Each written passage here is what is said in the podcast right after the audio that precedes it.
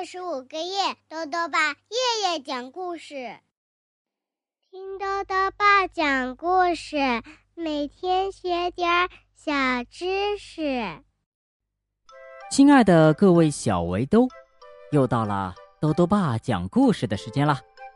今天呢，豆豆爸要讲的故事是，请不要生气。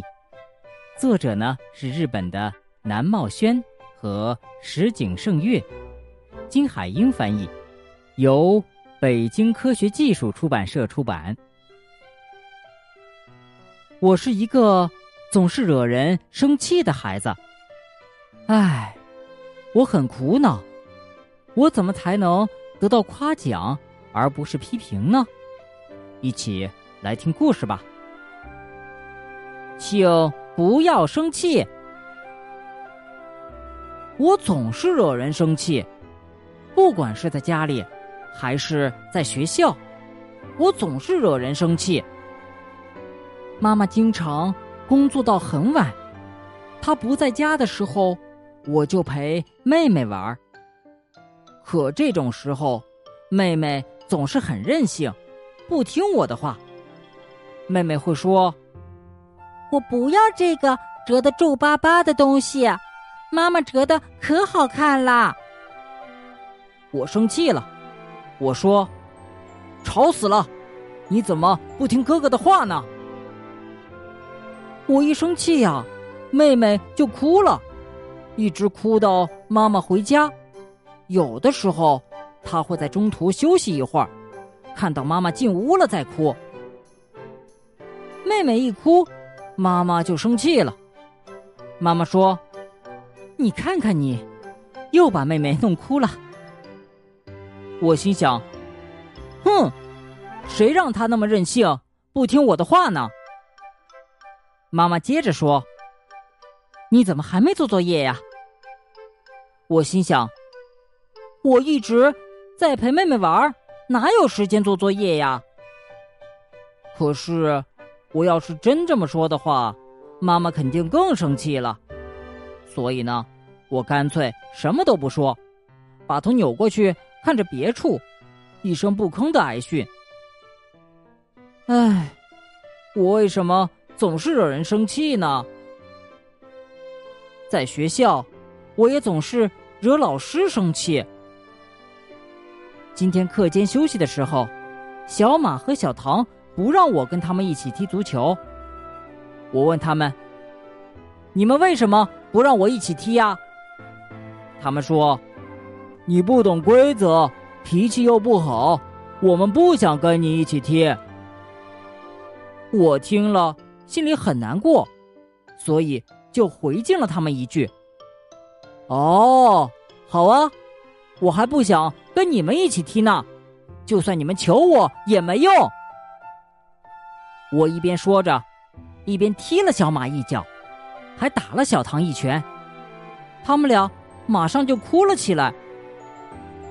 然后老师过来了，却只批评了我一个人。老师说：“你又干坏事了。”我心想：“哼，是他们俩先说我坏话的。”老师接着说：“你不可以打人。”我心想：“可是他们说。”不想跟我一起玩，我也受到了很大的打击呀。可是，我要是真这么说的话，老师肯定更生气，所以我干脆一言不发，把头扭到一边，默默接受批评。唉，我为什么总是惹人生气呢？昨天我惹人生气了，今天。我也惹人生气了。明天，我肯定还会惹人生气。说实话吧，我很想听别人夸我。你真是个好孩子。可是，不管是妈妈还是老师，每次看到我总是很生气。上次我对妈妈说：“妈妈，您别那么生气了。”小心长皱纹哦。结果呢，我又惹他生气了。可是，我只不过是希望他一直漂漂亮亮的呀。还有一次，课间休息的时候，我大声的唱歌，老师走过来对我说：“小声点唉，我又惹老师生气了。可是，在入学典礼的时候，老师明明夸我说：“这孩子的声音这么洪亮，听着真精神啊！”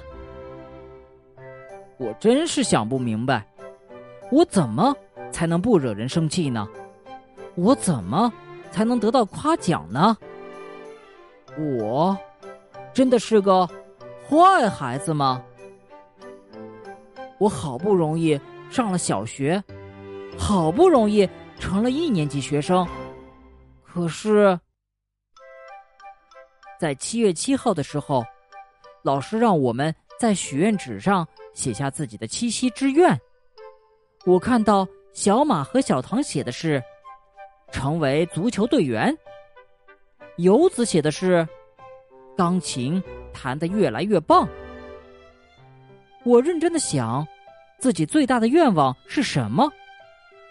我想啊想啊，时间不知不觉就过去了。老师走过来说：“你快点写呀！”唉，老师又在批评我了。我努力的回想老师教过的字，然后一个字一个字的。用心写下了自己最大的愿望。我写下的是，请不要生气。跟往常一样，我又是最后一个写完。唉，我又要惹老师生气了。我一边想，一边把纸条递给了老师。老师接过纸条后。一直看着我写的愿望，啊！老师居然哭了。老师说：“老师动不动就批评你，是老师不好，对不起。你写的很好，这真是一个好愿望。”天哪！老师居然夸我了，我太吃惊了。我的愿望，居然这么快就实现了。那天晚上，老师给我妈妈打了个电话，两个人聊了很长时间。挂断电话之后，妈妈像平常抱妹妹那样抱着我。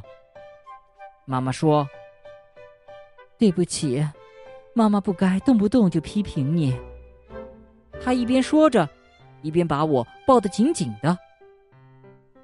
妹妹在一旁羡慕的看着我，于是我也紧紧的抱住了她。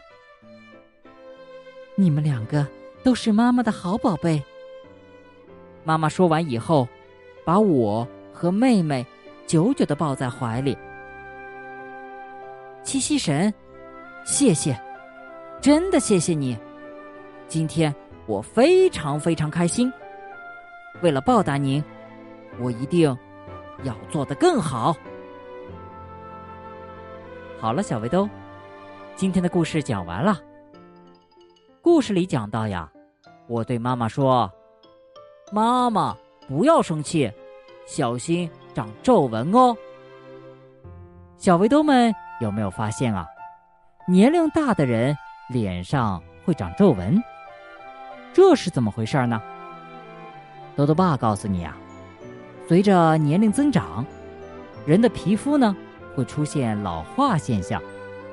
主要原因就是啊，因为年龄变大之后，人的新陈代谢过程也会变慢，皮肤中所包含的水分就会下降，皮肤呢就会变得干燥、松弛、缺少弹性，形成皱纹。除此之外呢，日常的微笑。皱眉，或者抬起眉毛，都会让皮肤皱起来。日积月累，皮肤下的组织纤维就会断裂，胶原蛋白流失，就会永久的在脸上留下一些褶皱，这就是皱纹形成的原因。多多爸还想问问小围兜，你有没有惹爸爸妈妈或者老师生气的时候呢？如果想要告诉多多爸，就到微信里来留言吧。要记得兜兜爸的公众号哦，查询“兜兜爸讲故事”这六个字就能找到了。好了，我们明天再见。